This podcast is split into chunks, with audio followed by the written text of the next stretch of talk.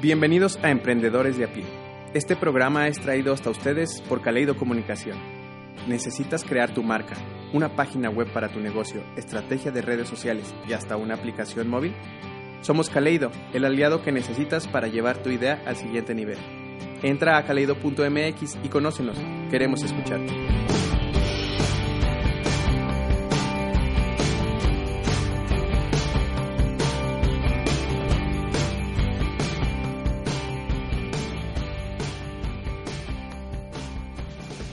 Emprendedoras y emprendedores, un gusto saludarlos una semana más con podcast, con inspiración, historias y con tips también. Esta semana platiqué con Caro Acevedo, ella es fotógrafo de bodas, trabaja en San Francisco y es muy buena en lo que hace. Nos da cinco tips para poder elegir al fotógrafo en tus bodas.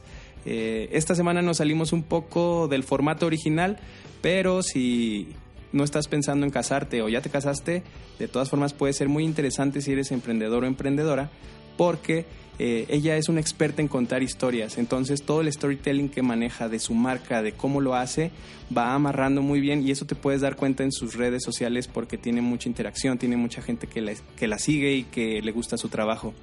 Entonces tiene claves sobre el propósito en el que te cuenta sobre más allá de lo que hace, el por qué lo hace un spoiler cuenta que el día que ella eh, no llore en una boda, ese día se va a retirar. Entonces, ese tipo de cosas que ella va incluyendo en su discurso va haciendo que la gente la sienta más honesta y que se enganche más rápido con, con lo que ella hace. Entonces, si tú tienes un producto, tienes un servicio, da unos tips interesantes para que tú también puedas conectarte con tus posibles clientes. Entonces, no se lo pierdan y muchas gracias por escucharnos. Bienvenida, Caro, ¿cómo estás? Hola, Miguel, muy bien, muchas gracias, qué gusto. Ah, encantada de poder compartir mucho o poco todo lo que les pueda servir. Estamos muy a la orden. No, pues nosotros estamos muy agradecidos y muy contentos de poderte tener por fin en Emprendedores de a pie. Parte de, de lo que quisimos hacer con este programa fue inspirado en emprendedores que nosotros admiráramos que hubiéramos trabajado con ellos y tú eres una gran inspiración. Entonces, pues estamos muy felices de poder tener esta charla contigo. Gracias, pues adelante, vamos a ver qué, qué sale de aquí. Esperemos que algo muy, muy bueno para todos los que nos escuchan. Vas a ver que sí. Entonces, ¿me ayudas a presentarte? Claro que sí. Perfecto, entonces vamos con la ronda relámpago. ¿Lugar de nacimiento? Zacatecas, México. Perfecto. ¿Estudios? Ah, yo soy arquitecta, eh, pero me dedico en tiempo completo a la fotografía. Perfecto. ¿Y pasión? Ay, me apasiona el arte, me gusta eh, contar historias y, soy, soy fan de, de todo. Me encanta cocinar, viajar, de todo. Muy bien. Eh, ¿Libro, película o frase que te haya inspirado para poder emprender? Ah, me gusta mucho el libro de El hombre en busca de sentido de Víctor Frank. Gran libro, gran libro. Sí. Eh, muy bien. ¿Huella que te gustaría dejar en el mundo? Ah, bueno, pues a través de mi trabajo, ah, que es, es, eh, hacer fotografías, me he enfocado sobre todo en las bodas y pues es dejar una, una pequeña historia que pasa de generación en generación. Excelente. Pues justo de eso vamos a hablar. Eh, tienes preparado un tema sobre los tips para las novias que quieren casarse y puedan tener una sesión de fotografías increíbles que finalmente es lo que va a quedar para el resto de sus vidas y va a ser el recuerdo. Entonces es algo muy importante y tú eres una gran profesional que nos puede dar mucha información y muchos tips para todas las novias y emprendedoras que están en este proceso, ¿verdad? Excelente. Sí, bueno, pues ahora sí que es el tema que, que más me gusta hablar. Me gusta mucho compartirlo con, con, con los novios, con las parejas que, que, que, ya se decidieron a dar ese paso. Y, y sí, creo que siempre, siempre es importante escuchar algo de tips porque Wow, una boda eh, son miles de cosas, miles de planeación. La verdad es que nueve de cada diez parejas me dicen que no saben en lo que se metieron cuando comienzan a ver el millón de preparativos, por más pequeño y sencillo que sea el evento. Entonces, siempre tratar de, escuchar consejos, este, sin el afán de, de escucharlos de alguien que te quiere vender algo, porque pues es obvio, eh, sino que como de alguien que solamente te lo quiere compartir a manera de, ayudarte, pues siempre sirve. Sí, por supuesto. Perdón. Dime. Sí, así es de que excelente propuesta la tuya de, de aportar un poquito al tema. Sí, como dices, yo me casé este año y la verdad es que yo creo que las personas que trabajan en la industria de, de las bodas llegan a ver lo mejor y lo peor de las personas en todo este proceso porque es el momento más feliz de tu vida, pero también se viven momentos de nervios y de mucha confusión y de mucho estrés y de verdad se requiere un talento especial para aguantar, sobre todo a las novias, la verdad, en muchos casos. Entonces, yo creo que le van a venir muy bien estos tips a, los emprendedores y a las novias. Eh, ¿Quieres que comencemos, Caro? Adelante, yo estoy lista. Muy bien, ¿cuál es el tip número uno? Bueno, empecemos por lo, más básico. Mis tips van a estar muy enfocados sobre, eh, obviamente, la fotografía de bodas. Este, claro. claro. que yo con todo gusto puedo hablar de cualquier tema porque, bueno, pues después de estar ocho años ya dedicándome a esto, eh, no sé, han sido alrededor de más de 150 bodas, entonces pues ya, ya, ya me lo sé de memoria hasta la lectura de misa. Entonces, este, les puedo hablar de todo, de todo. Los fotógrafos somos la persona que más tiempo pasa con la novia en particular durante el día del evento. Nosotros comenzamos desde que ella se está maquillando hasta que ya el maquillaje está desapareciendo por culpa de las copas. Entonces, realmente em, vemos de todo, eh, vivimos de todo, nuestro trabajo es documentar y, por lo mismo pues son 12, 15 horas continuas sin parar y, y tenemos yo creo que el criterio y la experiencia de, de decirles y contarles cómo transcurre todo un día, la planeación de meses, a veces un año de anticipación, resumida en horas. Entonces, pues sí, sí, básicamente puedo decir que, que sí tengo bastantes consejos. Muy bien. El primerito, bueno, en cuanto a la fotografía de bodas, este, yo quisiera recomendarles que vean opciones, al menos tres, porque mm, ahorita, bueno, levantas una piedra y definitivamente sale un fotógrafo.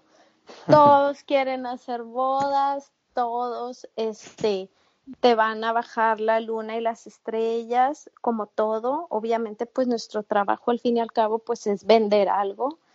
Todo por cualquiera que ya sea que esté empezando o que tenga mucha experiencia, quiere portafolio. Entonces, mm, lo que las parejas tienen que, mm, que guiarse es obviamente sentir, seguir su corazón.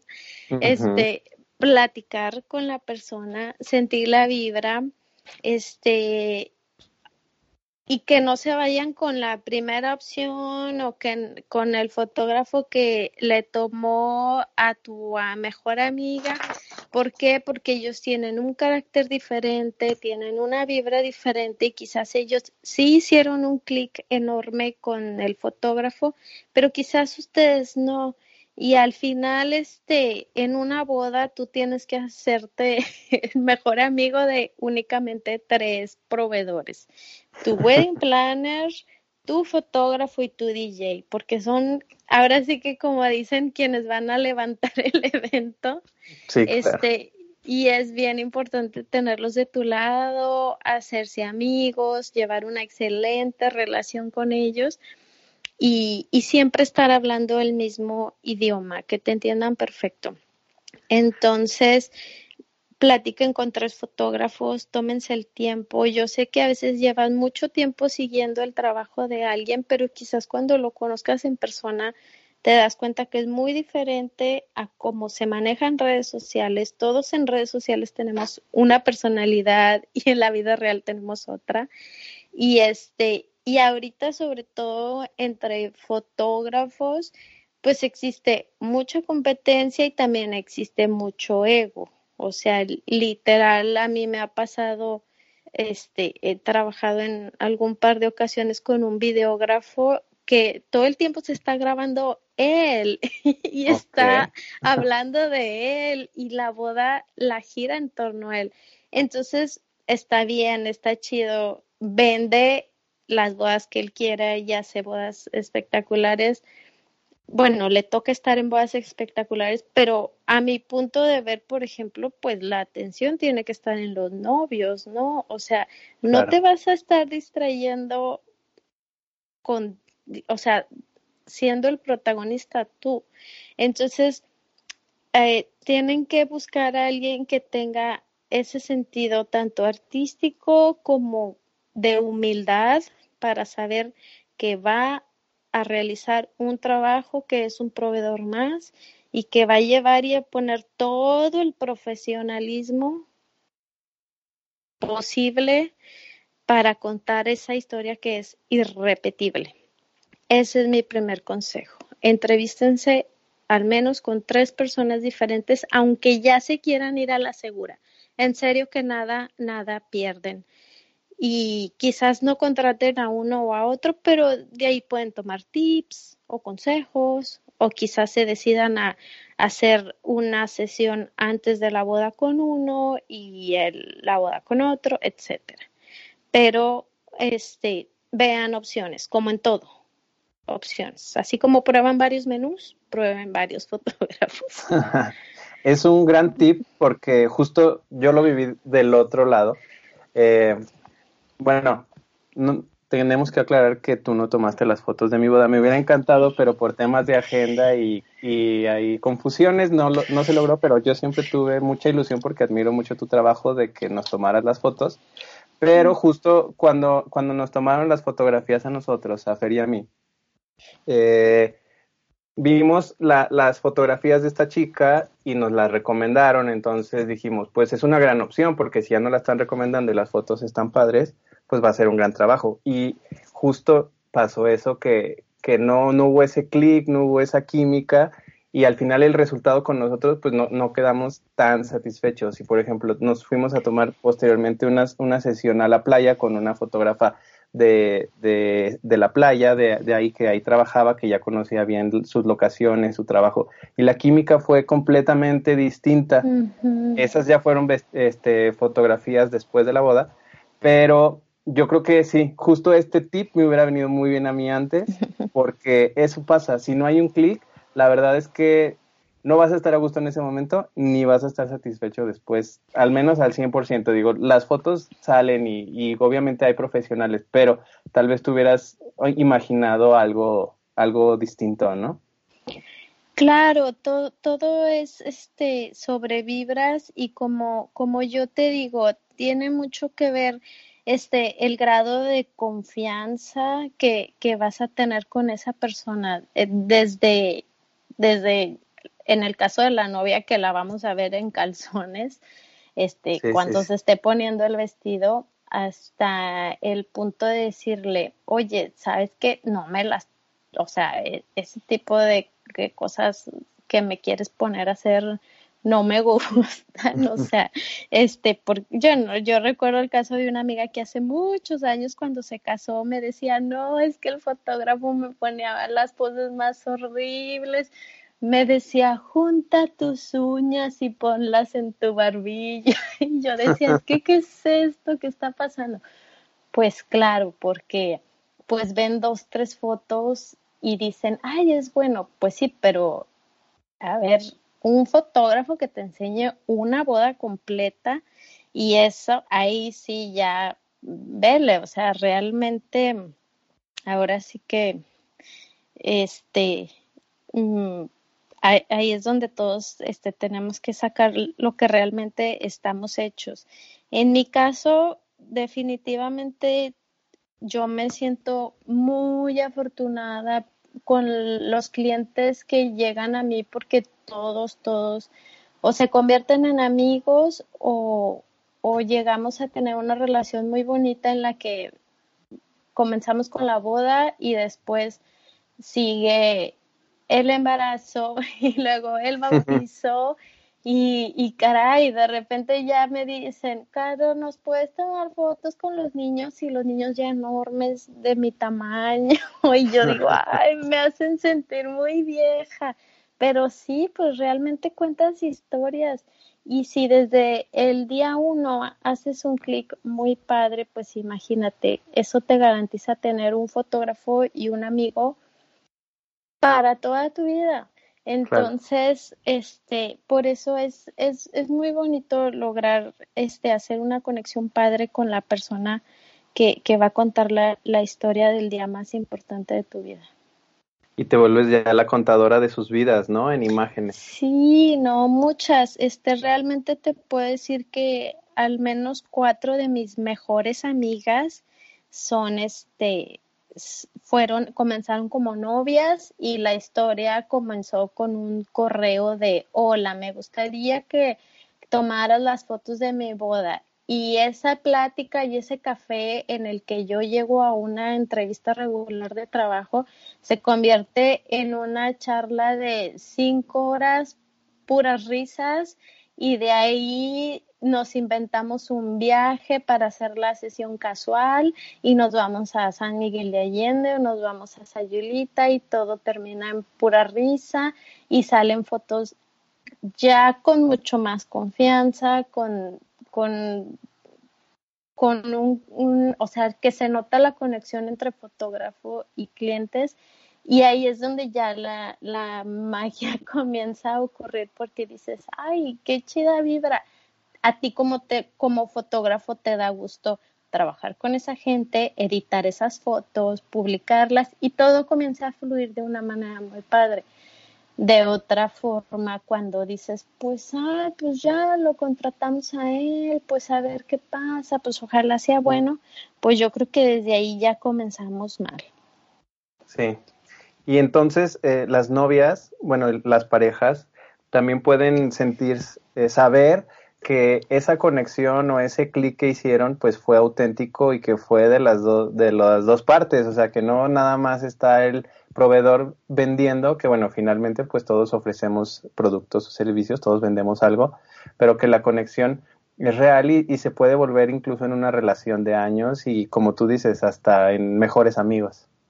Claro, claro, sí, porque pues en cuestión de fotos sí es muy diferente como a comprar un producto, ¿no? Puedes llegar a comprar un vestido, sí, lo otro te lo pones un día, te chocó, lo odiaste y ahí quedó. Pero con tus fotos pues siempre va a haber como ese, e, esa sensación de lo que te van a transmitir cada que la ves y te recuerdas lo que estabas viviendo en ese momento. Entonces es mejor tener unos recuerdos donde digas, híjole, qué chido la pasamos.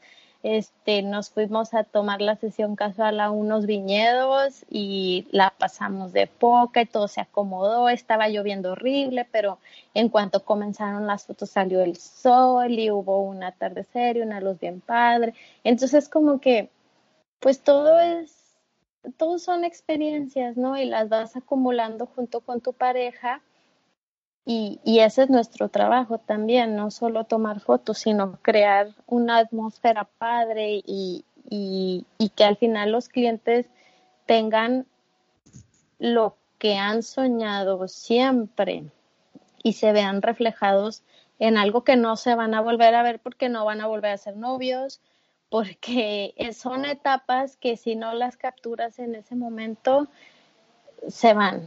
Y sí quedan como recuerdos y todo, no pasa nada, tienes mil fotos en tu celular de tu noviazgo. Oye, pero pues qué padre tener una, una sesión formal donde estaban guapísimos, espectaculares antes de la boda, la novia super fit. O sea, es, es, parte de, son etapas todo y, y hay que celebrarlas. Increíble. Gran tip. Muy bien, entonces, ¿cuál es el siguiente tip? Bueno, número dos. Este es bien importante y de verdad eh, se los firmo y pongo las manos al fuego porque en, en todo este tiempo de experiencia sé que en, en la mayoría de las veces no han resultado buenas experiencias. No te quedes con quien te regale las fotos. Y, y, no lo hago por vender o no lo hago por mucho menos. Este, siempre va a haber alguien, un tío que tiene una cámara, mi primo que está empezando, mi amigo que, que no las quiere regalar. Yo entiendo y siempre hay que darle la oportunidad a alguien que, que está empezando, no te digo que no. Pero tomar fotos de boda es una friega, no puedo decir groserías, es una friega, de verdad, es, es un paquete que no cualquiera se echa y te juro que se dice bien fácil, pero a la hora de la hora se necesita tanta experiencia, tienes que premeditar todos los momentos, tienes que adelantarte cuando el papá va a dar la bendición, cuando debes de saberte de súper memoria la misa, tienes que tener una coordinación milimétrica con el planner para saber en qué momento sale la pirotecnia y no se lo vas a dejar a alguien que ya está tomando, que ya dejó la cámara en la mesa porque está platicando con la demás familia, a un tío que está bien gordito y está estorbándole al del video y al de la foto y apenas está midiendo su luz cuando ustedes, bueno, cuando la pareja está intercambiando los anillos y él no sabe ni cómo manejar la luz porque la iglesia estaba bien oscura. Cosas así que de verdad, este, para nosotros, o sea, ya el cerebro ya lo hace, este, sin siquiera pensarlo. Entonces, mm, yo sé que se quieren ahorrar, yo sé que hay miles de gastos el día de una boda, pero las fotos son muy importantes. Que les regalen el vino, si les quieren regalar algo, que les regalen. Eh, hay tantas cosas que regalar en una boda pero las fotos no son opción.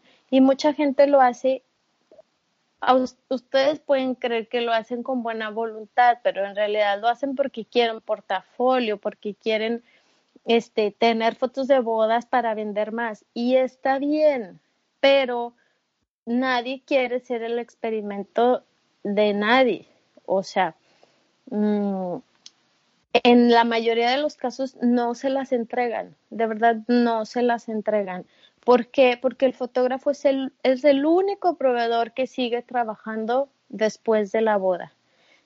Las flores se van, los del banquete ya sirvieron, el planner ya entregó, el vestido ya se tiró a la basura, fotógrafo es el que se lleva a su casa 3.000 fotografías para seleccionarlas, editarlas, publicarlas, hacer un álbum, entregarlas, subirlas a la galería. Es un trabajal. Entonces, alguien que no está comprometido profesionalmente o que no tiene un pago, eh, o sea, que no hay dinero de por medio, nunca va a sentir el mismo compromiso. Alguien que no te entregó un contrato donde hay una fecha de entrega no siente absolutamente ninguna este, fuerza para entregarla, más que el estés escribe y escribe mensajitos diciéndole, hola, oye, ya estarán mis fotos, no me puedes mandar cinco. Oye, es que fíjate que mi abuelita quiere la foto que nos tomaste cuando estaba dándome la bendición, ¿la tendrás? Ah, y, y de verdad, o sea, porque yo tengo amigos así y dicen, ay, no, ¿cómo friega la novia? ¿Cómo te puedes dedicar a eso? Es una lata. Ese día a mí se me ocurrió decirle, pero no supe ni en la que me metí. Pues claro, es una friega. Entonces, e, eso no lo hagan nunca. Yo sé que si quieren ahorrar, yo sé que... Pero aunque contraten a alguien baratito, pero que tenga una reputación impecable y que les dé la garantía que se las va a entregar, porque inclusive hasta fotógrafos ya profesionales se sabe que no las han entregado. Entonces, que esa sea su garantía número uno, que sea un profesional y que siempre entregue el trabajo, porque si no, pues va a ser el recuerdo de toda la vida, la tristeza de que sus fotos se perdieron. Y he escuchado a gente que se casó hace 40 años y dicen, yo no tuve fotos de mi boda. Pues no se repite. Ese sería mi segundo consejo. Y además, eh, pues no, no vas a sentir la misma confianza de exigirle a alguien que, que te lo está regalando, a alguien que sí le estás pagando y que sabes que ese servicio pues ya se comprometió a algo, como dices, y que va a estar acompañándote y que te va a cumplir todos tus caprichos y todas las fotos que tú quieres, porque finalmente pues es el experto. Y, y además ahorrarte, yo, yo creo que en las bodas sí se puede ahorrar, pero hay que saber en qué ahorrar también. Hay muchísimas cosas que son innecesarias, desde una pista que se prende, este, recuerditos, o sea, no, no ahorres en, en, lo que, en lo único que te va a quedar ya después, porque todo lo demás van a ser recuerdos menos tus fotografías, ¿no? Entonces no debería ser algo en lo que ahorres, ni en eso, ni en el DJ, por ejemplo, que te va a prender la fiesta. Entonces, sé, sé estratégico, eh, sean estratégicos en lo que quieren ahorrar y que no sea eso, evidentemente. Exactamente. Este, mm, sí, no, no, no permitan que nadie que solamente quiere hacer portafolio, ya sea con buena voluntad, este, pueda mm, perder un, algo tan importante como como sus fotos. A mí me ha pasado infinidad de veces, o sea, muchas veces que me dicen que ya me contrataron, me pagaron y todo, y me dicen, Caro, es que no te molesta si va mi tío, es que no las quiere regalar y, y este, y pues ahí va a andar, va a llevar su cámara. Entonces, pues eso también siempre pasa y está bien porque pues los novios obviamente tienen a su fotógrafo estrella y también para ellos es, es muy complicado en cuestión de familias decirles que no al tío, ¿verdad? Claro. Entonces, pues en ese caso ahí ya es cuestión de mediar y de que de, de, poner las reglas sobre la mesa y decir sí puede ir el tío, pero que no me estorbe y así, que siempre terminan estorbando y mucho. Tampoco nunca les entregan, es muy, es el tío o la tía que trae la cámara con los tacones. Es muy difícil que llegue a ser una toma realmente buena o que les haga un álbum o que les haga un backup.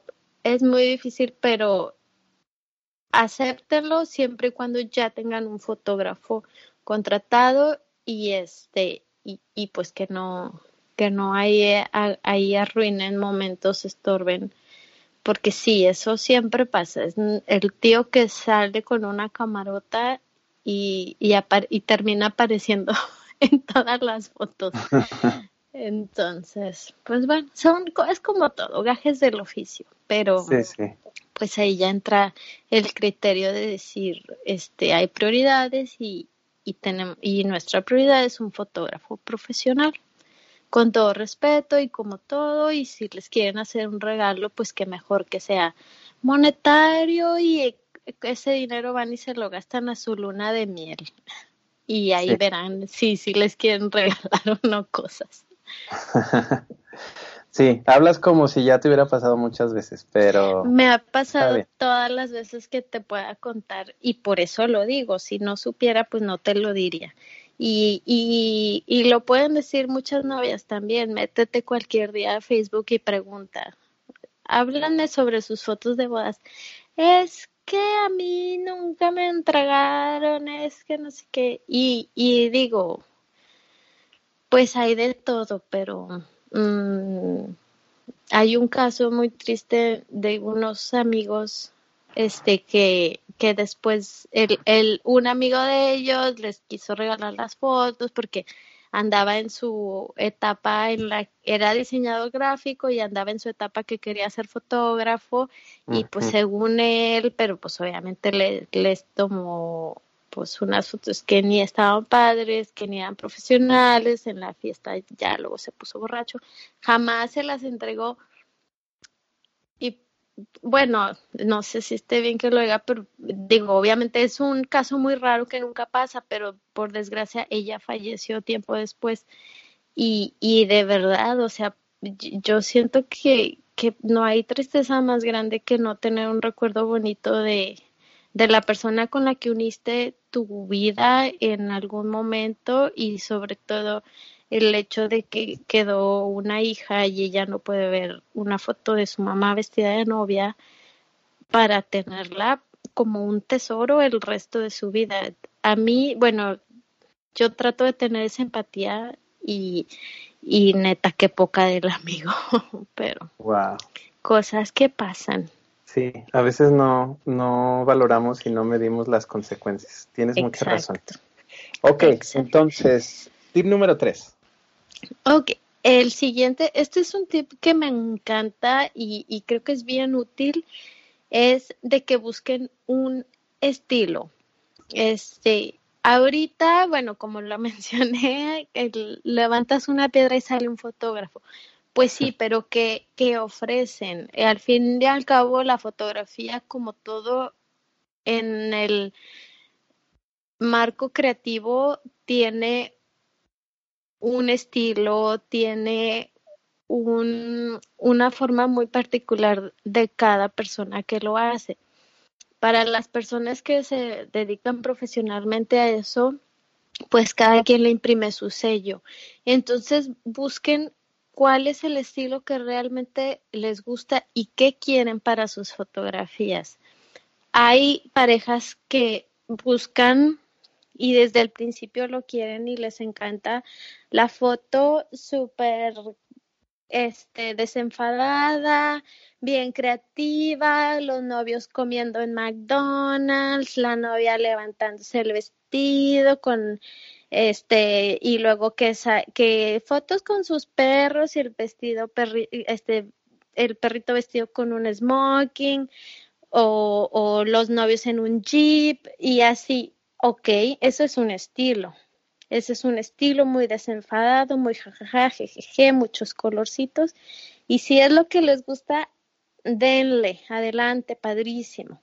Si quieres algo más artístico, súper romántico, este, uh, timeless, así la foto como de princesas, como las que aparecen en, en, como si pareciera una película, pues busque ese fotógrafo que trabaja todavía con film, con, con rollos que todavía existen y hacen un trabajo espectacular, se llama Fine Art, y toman su foto, sí, con una cámara análoga, reflex, ponen su rollo, la revelan y quedan unas fotos espectaculares con un estilo bien particular, pues dale ahí, eso va a ser 100% artístico.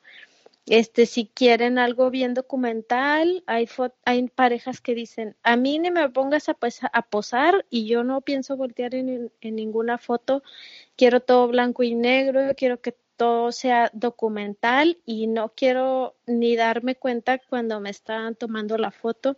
Eso también es muy padre. Hay fotógrafos documentalistas que son artistas y son especialistas en contar una historia, wow, o sea, wow, o sea, el momento lo capturan tal y cual con tanto dramatismo y con tanta veracidad que es, increíble.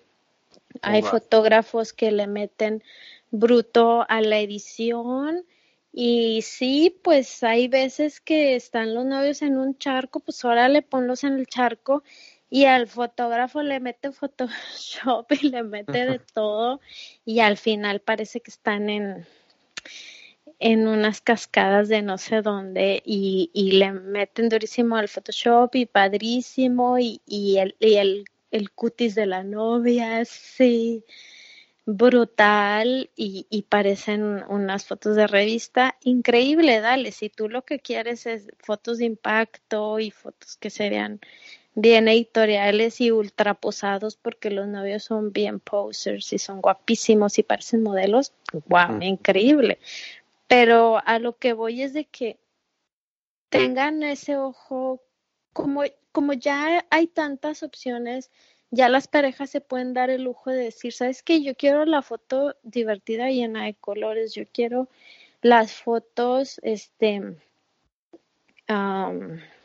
tal y tal y tal. Me gusta el estilo de él, me gusta cómo captura, me gusta cómo edita.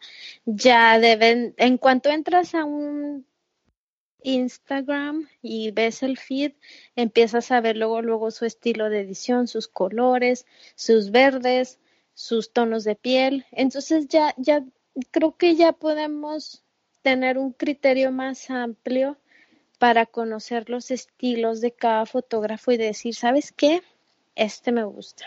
¿Sabes qué? Este no me gusta como edita. ¿Sabes qué? Estos colores están hermosísimos. ¿Sabes que estos están asquerosos.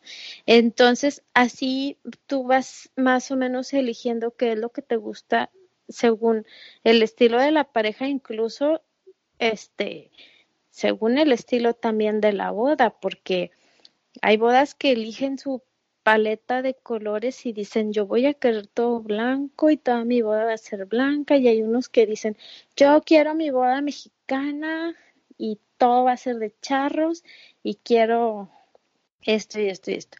Entonces, el estilo, eso es bien importante. Identifíquense con un estilo porque esas fotos van a durar por siempre y por siempre me refiero a que hay estilos y hay colores que pasan de moda. Y si ahorita se está usando las fotos muy verdes o como sea, por decir algo, quizás en cinco años eso ya se va a ver mal, o sea, ya va a pasar de moda y vas a decir, oye, no, es que estaban bien raras esas ediciones. Entonces también como que elijan algo que realmente les va a gustar ver toda la vida y tener en su sala durante 50 años. Ok, entonces, primero Ah, recapitulando un poco, primero ver si haces clic con el fotógrafo y después ver si haces también clic con su trabajo, porque a lo mejor te puede caer muy bien, pero su trabajo no te termina de convencer. Entonces también tienes que empatizar un poco con eso y alinearlo sobre todo al, a la temática de la boda, porque ahora ya está muy de moda que, que van eh, aunado a conceptos y si el concepto de tu fotógrafo no se alinea con el de tu boda, pues ahí va a saltar y al final no va a haber un resultado que se vea padre o natural, ¿no? Exacto, sí, sí, sí, te digo, depende mucho este lo que lo que a las novias quieran y les gusten. Este, sinceramente, en gusto se rompen géneros. Este, yo he visto bodas, wow, mm, espectaculares, bodas donde tiran la casa por la ventana y seguían por un fotógrafo pues que simplemente toman la foto como de la revista de sociales, pero porque ellas les gusta ese estilo, o sea, ellas quieren una foto muy plana, muy simple, nada más parados, volteando el ramo y ya, o sea, olvídate de, de la historia, de la locación, de lo, ellas solo quieren su foto de boda sin complicación, plana y ya.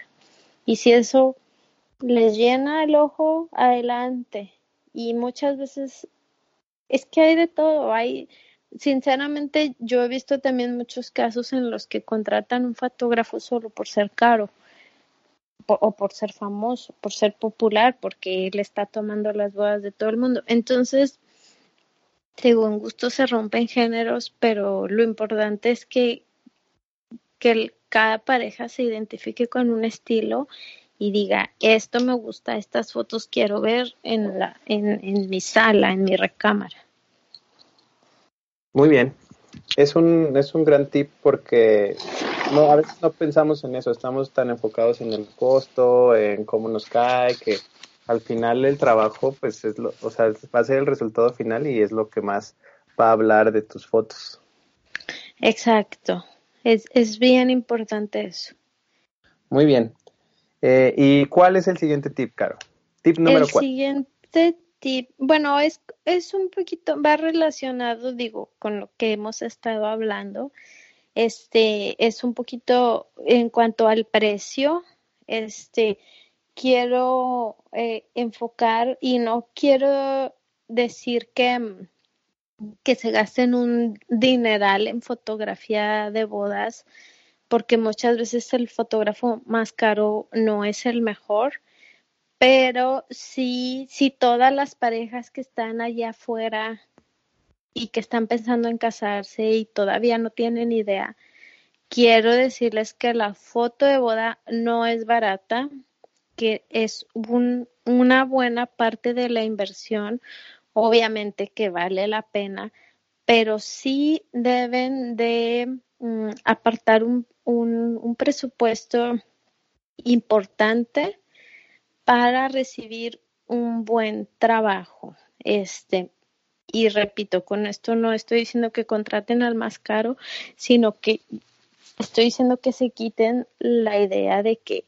ay, pues para el presupuesto van a ser como unos cinco mil pesos de foto.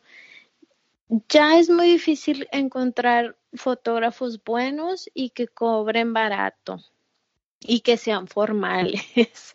Entonces, este, sí consideren una buena parte de su presupuesto. Este, hay, obviamente hay de todos los precios y depende mucho la zona, depende mucho el lugar donde se, se van a casar, la ciudad y todo.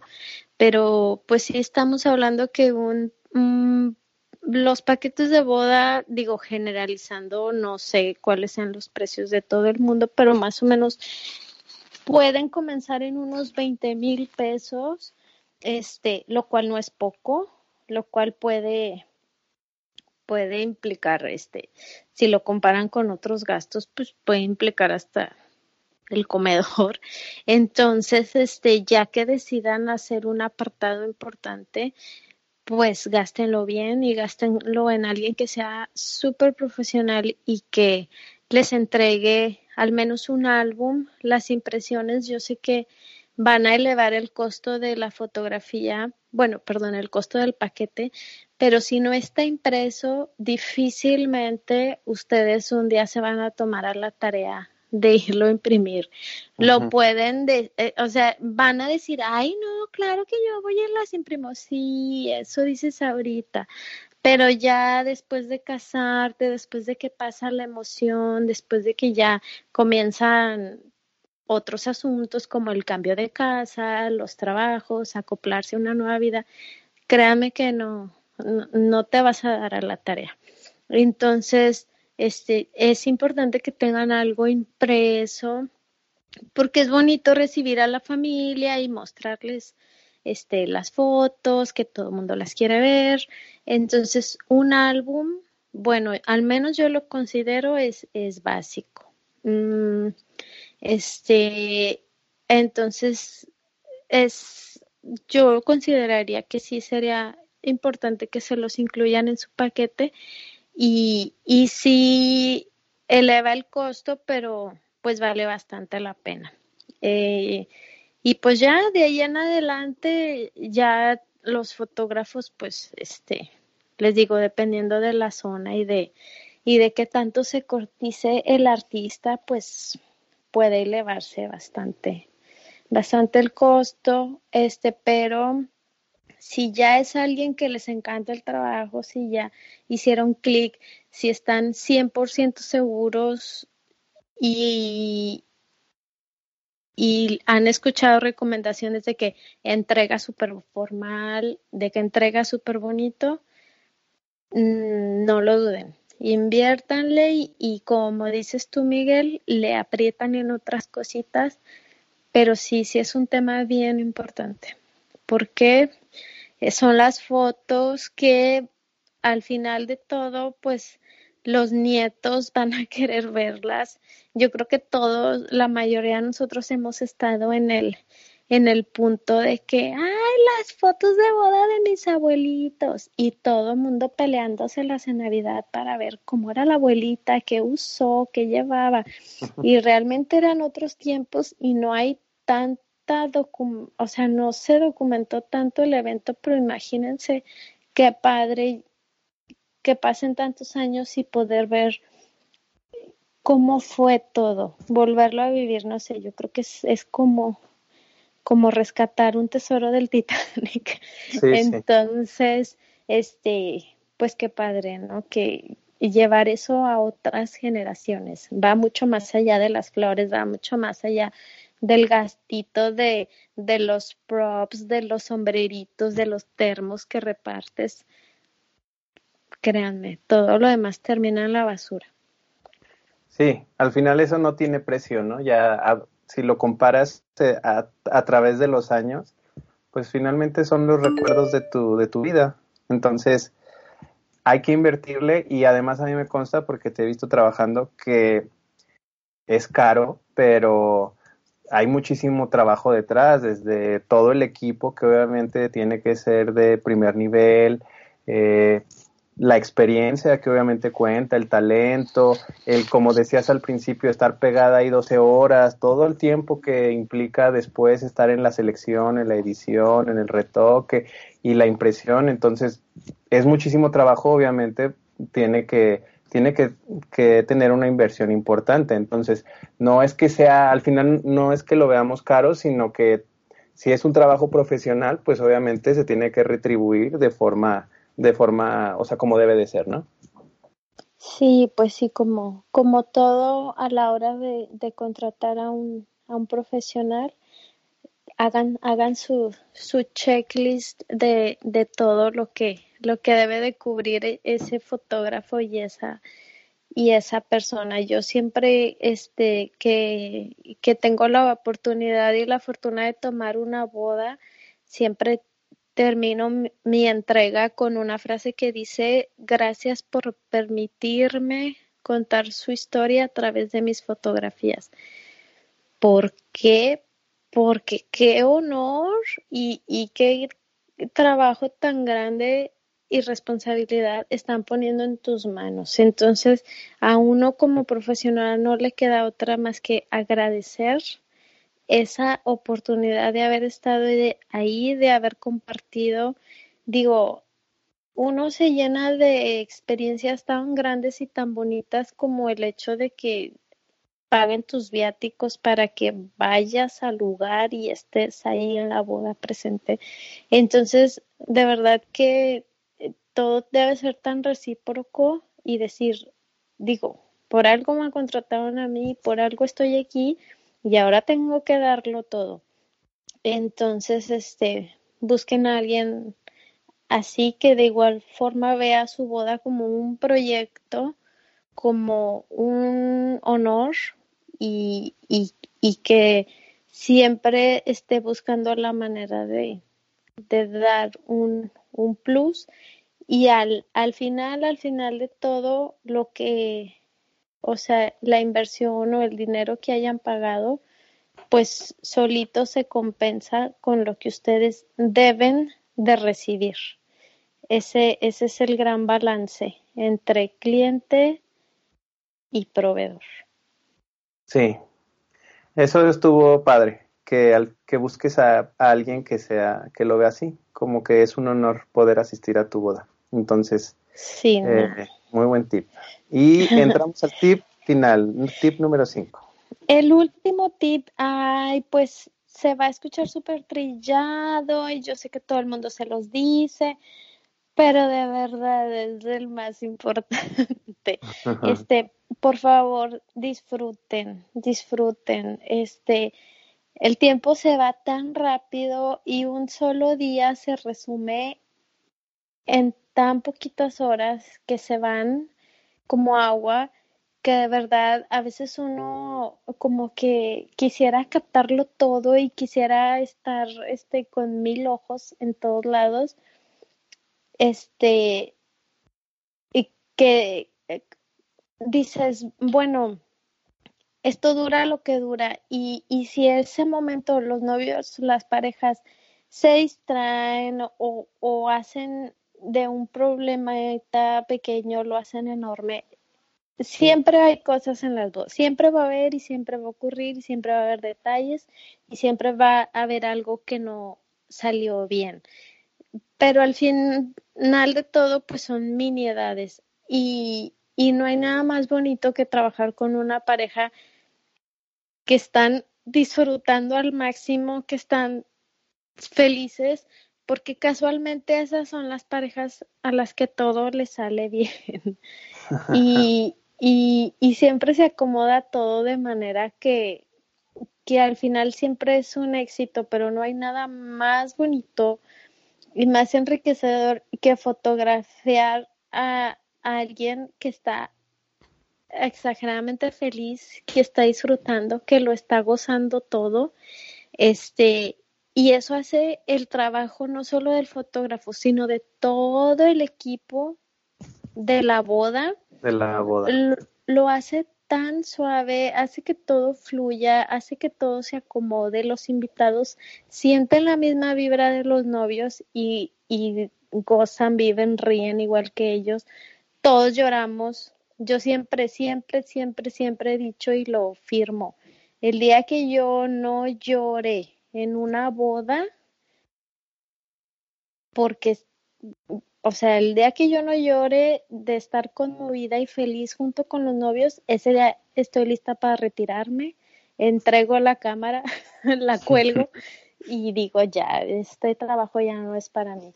Porque me llego a involucrar tanto que disfruto cuando los papás los están despidiendo de su casa y es tan bonito ese momento y luego llega la misa y me encanta este ver que eligieron un padre que les da un sermón súper bonito y ya todos nos hizo llorar. Y me encanta ver cómo salen felices de misa y la novia ah, avienta el ramo, ya nos casamos y los dos enseñan este sus anillos. O sea, todos, cada momento tiene algo bien especial y no hay nada más padre vivirlo y gozarlo junto con la pareja. Y, y todavía más padre que todo eso se vea reflejado en fotos. Y, y que cuando la vean, cuando las vean, vuelvan a llorar y se vuelvan a reír y vuelvan a decir, ay, nunca me fijé cuando pasó eso, de eso no me acuerdo. Ah, y, y que lo vuelvan a gozar. Entonces, no hay nada más bonito que disfrutar una boda todos conocemos los casos de las bridezillas, todos hemos vivido este todo tipo de historias raras, extrañas, este, pero bueno, pues para eso, este, mm, hay tiempo de preparación para disfrutar todo desde el momento en el que empiezan a planear hasta el final para asegurarse que, que lo están gozando todo todos lo están gozando, desde repartir invitaciones, desde elegir a su fotógrafo, desde elegir sus flores, su menú, gócenlo todo, cada minuto hasta que termine la boda, todo gócenlo, porque con esas vibras y con esos recuerdos se quedan desde los proveedores hasta los invitados. Y pues qué padre, ¿no? Tener ese, ese sabor de boca que digas, no manches, fue la mejor boda, la pasé increíble. Hay bodas en las que yo termino la cobertura y no me quiero ir de tan padre que está. Entonces sí, hay, hay de todo, pero sí, gocen y disfruten a lo grande.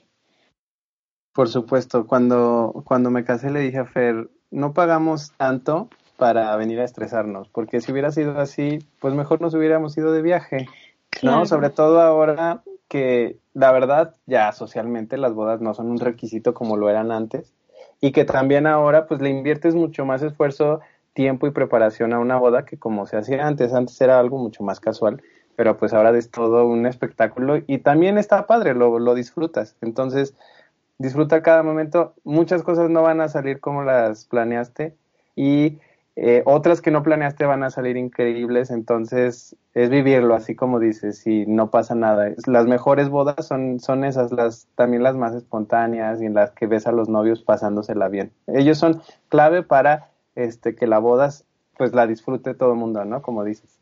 Claro, ellos, ellos son todo y, y créeme que cuando ves a los novios felices, contentos y que, que nada más les importa más que celebrar, porque pues esa es la esencia de todo, ¿no? Es una celebración, es un rito y es, y es una fiesta. Entonces, pues qué padre vivirlo y, y ver todo lo que soñaste ya materializado.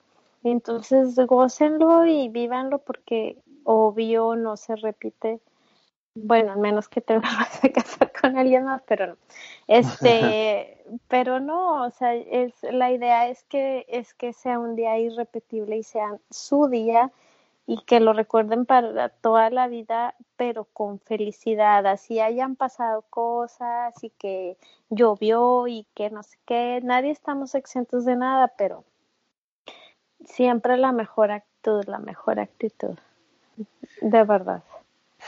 Muy bien, pues fueron grandes tips, créeme, Caro. Yo espero que, que lo escuchen muchas novias, muchas parejas, porque sí son, son bastante útiles y a mí me hubieran servido bastante antes de, de mi boda. Entonces, pues ahí están, los tips de Caro Acevedo para eh, las novias que quieren casarse y para las parejas que están buscando un fotógrafo que retrate esa increíble, eh, esa increíble noche, ese día tan especial para ustedes, sepan cómo seleccionarlo y cómo vivirlo. Entonces, te agradezco los tips, Caro, y pasémonos a la historia. Vámonos un poquito más rápido porque ya nos alargamos con los tips, estuvieron muy bien, pero pero también queremos saber sobre tu vida, sobre cómo fue que decidiste emprender. Yo te conocí hace muchos años, este, y sé que has tenido más proyectos de emprendimiento. De hecho, creo que no lo sabes, pero tú fuiste mi primer cliente oficial que me pagó por hacer un logotipo cuando oh. iniciaste con, una papelería, ¿no? Sí, aparte fuiste, yo creo que la primera persona que yo conocí que, que emprendió un negocio porque estábamos saliendo de la universidad. Éramos unos mocosos. Sí, sí, sí. hace bastantes años, no lo vamos a decir, pero. Miguelito, ya ni me acordaba de eso. no, mira. ¿Cómo estuvo? Está padrísimo, eh. fíjate que ahora que lo estás mencionando, este, la vida te conecta con gente que jala y, y mira, como en todos nuestros proyectos nos hemos vuelto a encontrar y encontrar porque cuando alguien te funciona, te da resultados, eh, se pone las pilas y la camiseta, es alguien que no sueltas. Y pues ese, ese fue mi caso contigo, porque bueno, ya después tuvimos más proyectos y mira, aquí estamos. este, y seguiremos. Así, es. esperemos que sí. Verás que sí. No, bueno, hoy pues ya eh, viene la parte eh, que, que, no me encanta, que es hablar de mí. no, bueno, me gusta mucho compartir siempre todo lo que sea útil, pero tampoco este quiero aburrirlos con, con mi historia de mujer casos de la vida, no, es cierto. Este, pero no, pues, este, básicamente resumiendo también, porque obviamente no me quiero alargar, este, eh, yo soy arquitecta, por eso eh, en su momento la papelería que tú mencionas, sí fue un emprendimiento, la empecé un año antes de, de salir de la carrera y era de materiales para arquitectura y diseño gráfico. Mm, ya después con el tiempo, pues siempre sí duró bastantes años, como un 10 años, este, yo ya no pude hacerme cargo de ella y así pasó a otras manos, pero fue un proyecto hermoso. La verdad no hay nada como iniciar un, un proyecto con el corazón y con la firme determinación de que va a funcionar porque sabes que tienes una fórmula que la gente necesita y que busca y que sabes que vas a ofrecer algo diferente. En, en su momento fue algo, eh, mezclamos y la impresión de, de planos y de cosas con el material. Vendían, ¿verdad? sí, un montón de cosas, pero pues sí hace, uh, eso fue en el 2007. En ese momento no había ningún lugar que, que diera todos esos servicios integralmente y pues, boom, afortunadamente pegó con todo. Pero este, pues sí, digo, uno va haciendo lo que le va dictando su corazón. En su momento esa, esa fue el proyecto. Ya después me dediqué a la construcción, el cual también puse todo mi corazón en ello. Me fascinó. Yo pensé que me iba a dedicar a eso toda la vida.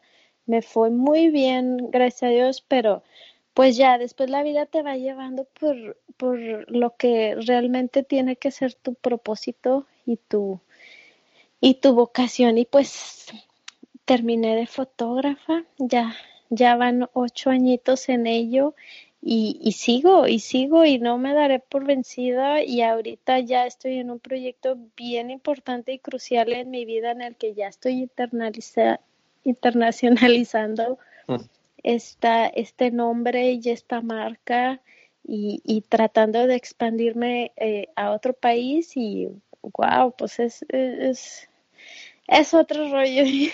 Y, y, este la verdad hasta ahorita yo no sé qué surja de esto pero han salido cosas increíbles pero sí es es otro rollo a nivel de emprendimiento dar un paso tan gigante, pero ahí estábamos sin quitar el dedo del renglón. Gracias a Dios de, y a todo el montón de gente y clientes que, que en su momento creyeron en mí durante estos últimos ocho años y me dieron tan bonito portafolio y me dieron tantos momentos con los que ahora yo puedo llegar y, y mostrarles mi trabajo y que la gente diga, me gusta, wow, y así, y demostrar que los mexicanos traemos con qué. Y a nivel mundial, de verdad, lo que nosotros hacemos está bien hecho, está bien hecho y ya es hora de que nos la creamos y que, y, y de verdad, o sea, es, es increíble la calidad del trabajo en muchos niveles la, este, mucha gente con la que yo trabajo en cuanto a imprenta, en cuanto a diseños o como tú lo haces en, en desarrollo web, de verdad, son trabajos de tan alta calidad que aquí en un país o en, en otros, eh, en otros lugares del mundo se llegan a pagar tan bien y nosotros malbaratamos tanto nuestro trabajo o a veces no nos la creemos lo buenos que realmente somos hasta que realmente volteamos y, y decimos, oye, ¿sabes qué? Si traemos, si traemos, si traemos con qué?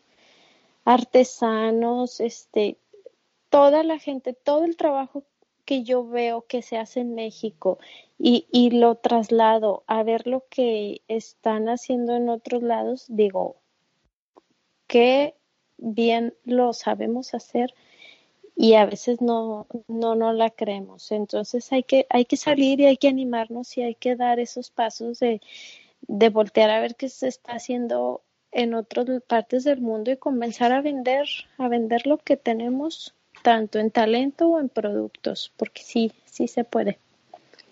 Y tú estás llevando, como dices, tu marca ahora al extranjero, pero ¿cómo inició? Porque digo, yo te conocí en tu etapa, primero que éramos estudiantes, luego como arquitecto. ¿En qué momento descubriste ese propósito del cual hablas? en el que dices, yo me quiero dedicar a esto y cómo empezaste también a contárselo, porque me imagino que las primeras personas a las cuales fotografiaste, pues eran tus conocidos o tu círculo más cercano, y cuál fue esa historia de decirles, pues ahora me dedico a esto para que ellos fueran los primeros que confiaran en ti. No, mira, cuando algo es para ti, la verdad, a veces sin que tú lo pidas, eh, se te empiezan a abrir las puertas en el camino.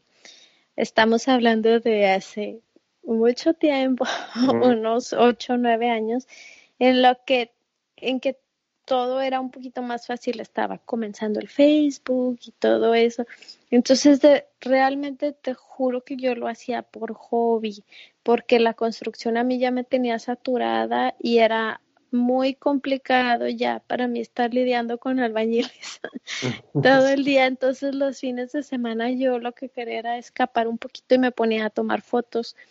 Y, y, pues agarraba a mis amigas y órale, a ver, tú ponte y de otra, tú estás embarazada, déjate tomar fotos, tú te vas a casar, yo te, y así lo que estoy diciendo que no hagan, yo lo hacía, yo te las tomo.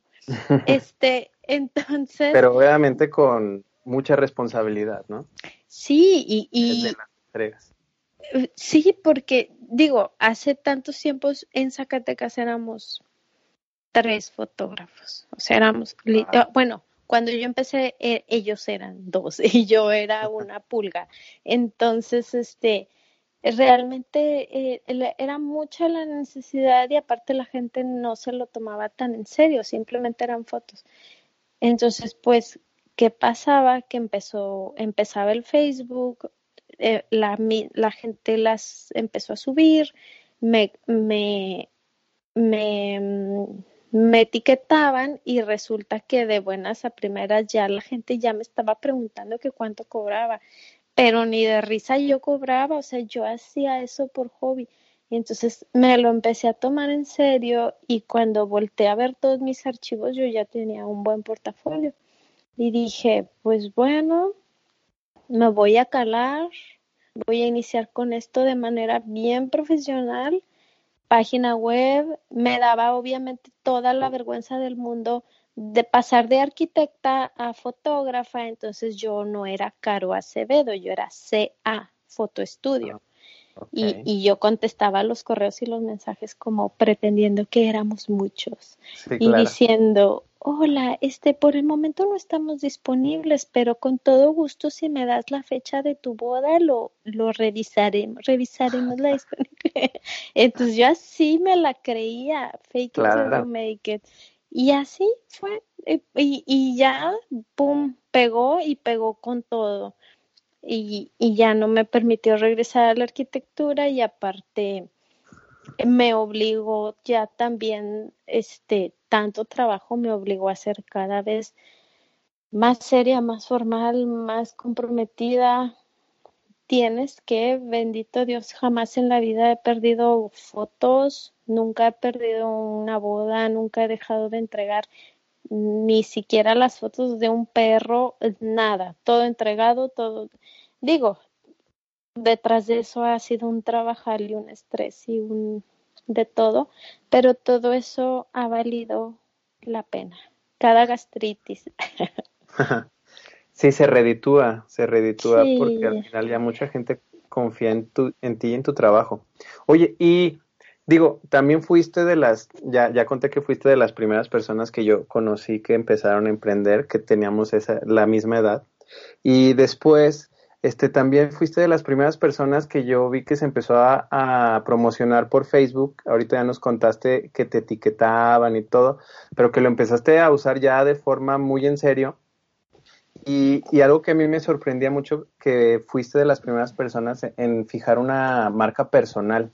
O sea, con todo esto del storyteller, este, ¿cómo lo fuiste ideando? Porque aparte eso ya tiene bastantes años, ¿no? Como 2014, 2015 que empezaste ya a fijar esa idea en la mente de las personas de yo soy más allá de un fotógrafo, yo voy a contar tu historia, ¿no? Claro, no, pues eso es básico. Desde el principio yo lo quise hacer así. A mí me sirvió muchísimo mis bases como arquitecta porque desde la carrera no te permitían entregar un plano si no llevaba tu logotipo, tu nombre y tu, tu cuadro de información. Todas las, las entregas de los materiales, de, las de los proyectos, debían obligadamente tener una imagen. Un, o sea, tú ya te la creías desde la carrera que estabas haciendo un proyecto con tu nombre, con con, contigo impreso tu estilo y tu sello y desde siempre. Entonces a mí eso me lo forjó muchísimo la, la carrera. Entonces cuando yo me convierto a ser fotógrafa, para mí eso ya era pan comido y yo dije, a ver, yo, yo no soy ni un hobby, ni soy, ni vengo aquí a tontear, yo soy una marca y como tanto me voy a vender como tal. Así sea tomar fotos de postres, no me importa, pero yo tengo mi logotipo, tengo mi eslogan y ese mismo logotipo literal yo sí lo traigo. Nada más me falta tatuármelo, pero porque no tengo tatuajes, pero es esa palomita, te lo juro que cualquiera la identifica como mía, cualquiera. Y esa palomita está en mi llavero, está en mi agenda, está en mi computadora. Yo la impreso, bueno, mandé a hacer calcas y las pegué como niña chiquita hasta en los espejos, en todos lados. Entonces, ese es el chiste de una marca personal que te enamores de ella, que tú mismo lo veas y te cause emoción porque te representa tanto y te representa tantos niveles que dices, soy yo. O sea, esa marca, esa imagen, soy yo. Para mí un ave representa, bueno, todo. A mí me representan las aves hasta en mi filosofía de vida. Entonces, qué bonito algo en lo que tú pones eh, tanta mm, alma, verlo en todos lados y que la gente lo vea y diga, ay, eres tú. No, sí, esa foto es de ella y tiene la palomita. Sí, Ese, esa, esa no sé qué es de ella, eh, lo que sea.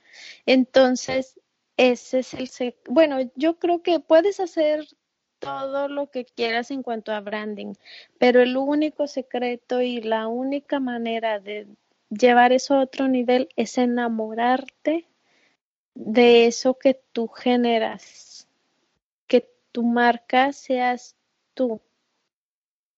Y, que cuando tú lo veas tú también te emociones, porque pues de otra forma no, no lo puedes transmitir, ni la gente se va a identificar ni nada. Enamórate tú de lo que estás vendiendo y se va a vender solo ni siquiera vas a tener que hacerle la lucha porque se convierte en algo atractivo. La gente quiere saber más. Sí, y de verdad tú lo transmites cuando, o sea, en todo lo que haces, en tus publicaciones de redes sociales, en tu página, en la forma en la que trabajas. Entonces, eso es parte de la marca, que, que tu sello esté impreso en todos lados y que se note esa pasión y ese amor que le tienes a las cosas. Entonces, ese es un gran tip también, es un bonus para las personas que, que están en el tema de emprendimiento. Ok, y entonces, ¿qué historia nos puedes compartir también, Caro, dentro de estos ocho años en los que le has puesto tanta pasión a lo que haces? Me imagino que deben de haber mil historias, pero ¿hay alguna en especial que te haya marcado por lo difícil o lo bonito, lo importante que, nos quieras compartir? Mira, bueno, pues hay obviamente muchas historias, tú ya lo dijiste, pero en cuanto a emprendimiento, yo lo que más me ha dejado marcada es que cuando algo es para ti, de verdad tienes que luchar hasta el final y, y, realmente mm, buscar ese propósito. Este, para mí una de las eh, cosas que me marcaron más fuerte eh, fue hace, hace tiempo, no hace mucho tiempo, mm, poco más de un año, eh, cuando me robaron todo mi equipo fotográfico. Digo, yo creo que ningún fotógrafo estamos exentos para de que nos pase eso y a muchos nos ha pasado, inclusive lo puedes ver así, a veces en Facebook están todos recaudando fondos para que alguien pueda volver a recuperar su, su equipo. Pero como fotógrafo, la verdad es que es lo peor que te puede pasar y, y, y desgraciadamente en nuestro país pues somos bien vulnerables a eso.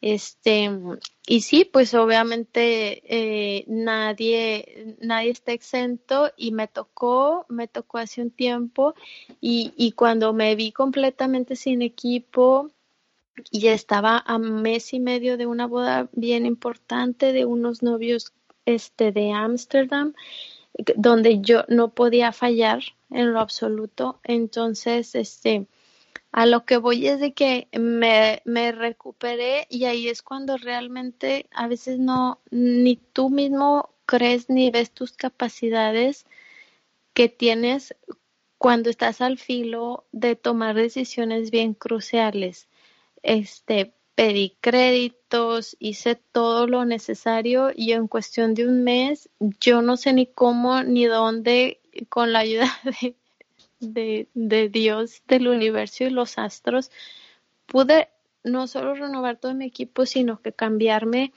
a, a, un nuevo sistema que es mirrorless, del cual gracias ahorita sobrevivo porque es mucho más ligero y me da más facilidades de viajar. Ya lo que voy es que en ese momento yo recuerdo verme tan desesperada que dije, si esto es una señal para que yo ya no sea fotógrafa, ya terminó mi etapa como tal, este, ya no debo seguir haciendo esto, pues lo voy a entender y si realmente voy a salir de esta, quiere decir que sí tengo que seguirle dando por más tiempo. y, y la solución llegó sola cuando no solo recuperé todo el equipo, sino que cuando ya lo tenía, todavía me quedó un poquito más de dinero para poderme inscribir a una conferencia que fue en Estados Unidos. Y llegar a esa conferencia me cambió completamente la vida porque era mi primera conferencia internacional. De 200 fotógrafos, solo habíamos tres mexicanos y de 200 fotógrafos, yo era la única fotógrafa digital, todos los demás hacían fotos con rollo y justamente ahí se presentaron los fotógrafos que yo más admiro, que hacen un trabajo espectacular alrededor de todo el mundo, obviamente solo, solo fotografía de boda. Y esa conferencia a mí me cambió la vida porque a partir de ahí yo me propuse que me iba a internacionalizar y que yo quería seguir las huellas de todas esas personas que estaba viendo ahí. Y pues mira, ya vamos muy avanzados en eso y sigo sin quitar el, el dedo del renglón, ya en otro país, ya con otros contactos bien diferentes, acercándome mucho a quien quiero ser, este, y, y siguiéndole dando no ha sido nada fácil y seguramente no lo será, pero de que hay satisfacciones son muchas, porque el chiste es no quedarte donde estás, sino siempre tratando de ser mejor y siempre poniéndote metas cada vez más altas, más altas, hasta donde llegues. Y cuando llegues ahí decir, ¿cómo que nada más llegué hasta aquí? No, todavía se puede poquito más. Entonces, este, siempre de al, y, y si algo he aprendido es que de algo malo, detrás de eso viene siempre algo bueno. O sea, eso ya me lo tengo bien aprendidito. Así es de que fue, esa fue una de las lecciones más grandes y fue lo que me impulsó más ahora estar aquí rompiéndola. Wow. Es, es una gran historia. Yo creo que ahí le paramos porque ya el punto y la emoción no, no puede ser superada. Y mucha no, ya. Como de, de, a veces cosas que pensamos que son trágicas se convierten en el motor para que hagamos cosas más grandes. Y bueno, ya te lo dije a lo largo de la entrevista, pero siempre he admirado mucho no solo lo que haces, sino la manera en lo que y la forma en la que lo haces, el amor que le pones, lo bien que y la gran calidad que transmite tu trabajo. Entonces, te agradezco muchísimo que nos hayas dado esta entrevista, fue un honor para mí.